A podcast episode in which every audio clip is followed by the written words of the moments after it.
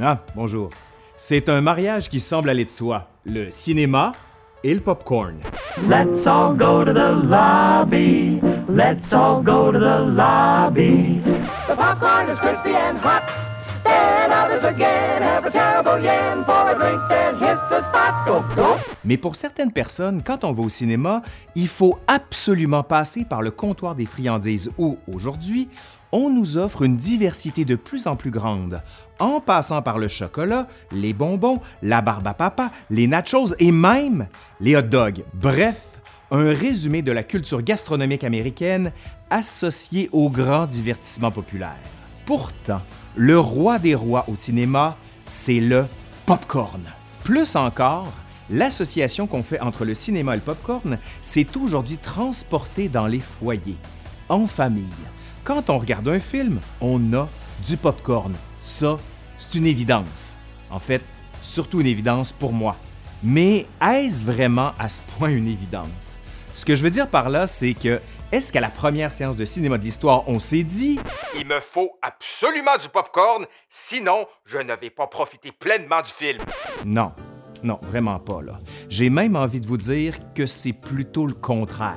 Comme souvent, l'ordinaire de la vie quotidienne, ce n'est pas inné, mais acquis.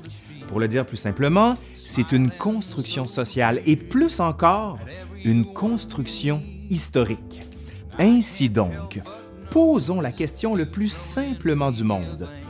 Pourquoi on mange du popcorn au cinéma? Ça vient d'où cette affaire-là? Ça vient d'où? Ah, voilà une bonne question de recherche. Allez, on plonge.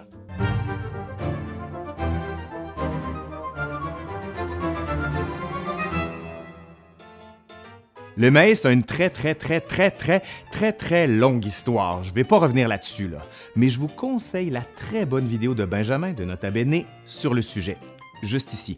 Pour le maïs éclaté, il commence à arriver en Nouvelle-Angleterre au début du 19e siècle, soit au moment où la révolution industrielle se déploie un peu partout sur le continent. Les moyens de production amènent la mécanisation et bientôt la segmentation du travail. Parallèlement, toute une industrie du loisir commence à naître, notamment par les sports ou encore les jeux traditionnels. Ajoutons aussi les foires, les théâtres ainsi que les cirques et même les concerts de musique. Le popcorn gagne alors en popularité au point où, en 1848, le Dictionary of Americanism en parle. Le popcorn s'invite de plus en plus sur les lieux de loisirs, surtout les cirques et les foires. Pourquoi? Dans les deux cas, il s'agit de formes de divertissement itinérant. On bouge de ville en ville. On se déplace quoi? Le grand avantage du popcorn, c'est que les machines pour le produire s'adaptent parfaitement à la nature mobile de ces divertissements. Pas besoin de cuisine, on peut en produire beaucoup. Bien vite, tous les événements en plein air comme les cirques, mais aussi les différents événements sportifs, vont voir s'adjoindre des vendeurs de popcorn pour offrir à la clientèle cette collation qui coûte peu à produire et qui peut rapporter une rondelette somme. Le public est particulièrement friand du popcorn parce que c'est bon, certes, mais aussi en raison du parfum qu'il dégage. Ben oui, vous savez, cette odeur particulièrement bonne du popcorn qui éclate et qui embaume tout l'espace et qui vous envoie le message subliminal Tu dois avoir du popcorn maintenant. Tu dois avoir du popcorn maintenant. Tu dois avoir du popcorn maintenant, tu dois avoir du popcorn maintenant, tu dois avoir du popcorn maintenant. au tournant du 20e siècle, le popcorn est bien implanté dans l'industrie du divertissement et la culture marchande de la société de consommation ne va faire qu'accélérer sa présence dans l'espace public. Le popcorn devient un incontournable. Incontournable, mais pas pour tout le monde, notamment pour les propriétaires de salles de cinéma. Au début du 20e siècle, l'industrie cinématographique gagne en importance et prend une expansion phénoménale.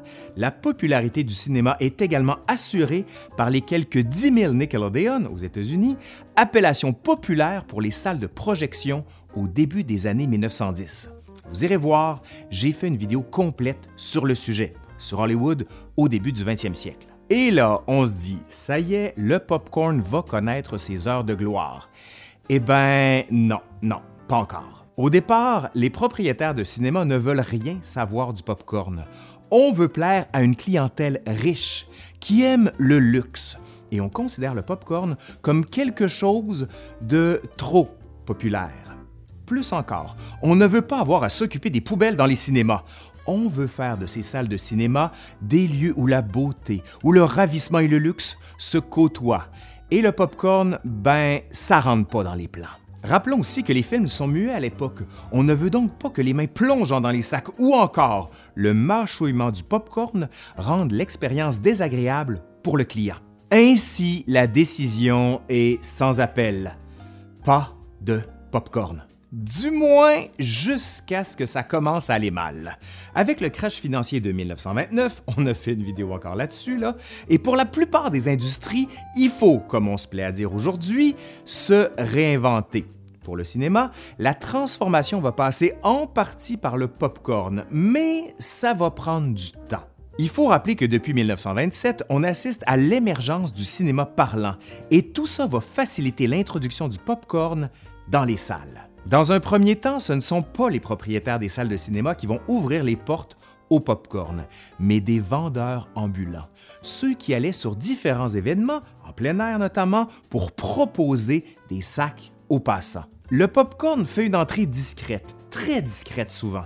Il faut cacher le sac acheté pour entrer dans la salle, mais on comprend bien vite le subterfuge et on va commencer à vérifier pour voir si les clients n'essaient pas d'en faire passer en douce. Ainsi, on se rend compte qu'avec le temps qu'il faut se résoudre. Mais le problème, c'est que certaines salles ne sont pas conçues pour accueillir des machines qui nécessitent une bonne ventilation. On commence par permettre à des vendeurs d'exercer leur métier de vendeur de popcorn à l'extérieur des salles ou encore dans le hall, en échange d'un prix qui permet aux propriétaires de salles de se faire un peu d'argent. Certaines sont plus vite que d'autres à comprendre l'attrait de la friandise et on voit naître des salles de cinéma avec des espaces spécifiquement dédiés à la vente de popcorn. Let's all go to the lobby. Let's all go to the lobby.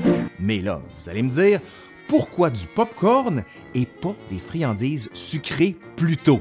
Haha, excellente question. Pour comprendre pourquoi, il faut se rappeler qu'avec la Seconde Guerre mondiale, on assiste au rationnement du sucre. Les exportateurs de sucre, comme les Philippines par exemple, ont été coupés des États-Unis. Ainsi, les bonbons ou encore les boissons gazeuses cèdent devant le roi des rois, le popcorn. Après la guerre, le mariage entre le cinéma et le popcorn était consommé, si vous me permettez le jeu de mots douteux. Les propriétaires de salles vont même faire de la publicité monstre pour encourager les gens à manger du popcorn. Disons que c'est ce qu'on appelle un retournement de situation. Mais l'histoire ne s'arrête pas là. Ben non, arrive la télévision. Les gens vont aller de moins en moins au cinéma. L'industrie connaît une baisse de fréquentation et l'industrie du popcorn chute avec elle. Que faire? Eh bien, s'adapter. On va proposer aux familles un moyen de se faire facilement du popcorn aussi bon que celui des salles de cinéma. Et c'est ainsi que voit le jour le Easy Pop. I mean, Easy Pop popped in its own time. Now you're swinging, Daddy. Un popcorn tout compris. Vous n'avez qu'à le placer sur une source de chaleur et le popcorn apparaît, aromatisé et délicieux. Arrive ensuite Jiffy Pop, puis dans les années 1970, le popcorn prêt à cuire dans le nouveau symbole de la cuisine moderne, et j'ai nommé le micro-ondes. Aujourd'hui, le popcorn est encore très lié au cinéma, et dans certains cas, l'achat de nourriture dans les salles de cinéma, principalement du popcorn, peut représenter jusqu'à 50% des revenus de certaines salles. On n'est pas prêt de voir le popcorn disparaître des salles de cinéma. C'est quand même ironique quand on pense que les premiers entrepreneurs ne voulaient rien savoir, alors qu'aujourd'hui, c'est un revenu crucial à leur survie. Allez, c'est fini pour aujourd'hui. J'espère que ça vous a plu. Si c'est le cas, ben vous savez quoi faire. Un pouce par en l'air, vous partagez, vous commentez, vous faites vivre la vidéo et allez voir le Patreon. Ça me permet de faire plus de vidéos et surtout de meilleure qualité. Allez, je suis Laurent Turcot de l'Histoire nous le dira et je vous dis à la prochaine. Bye!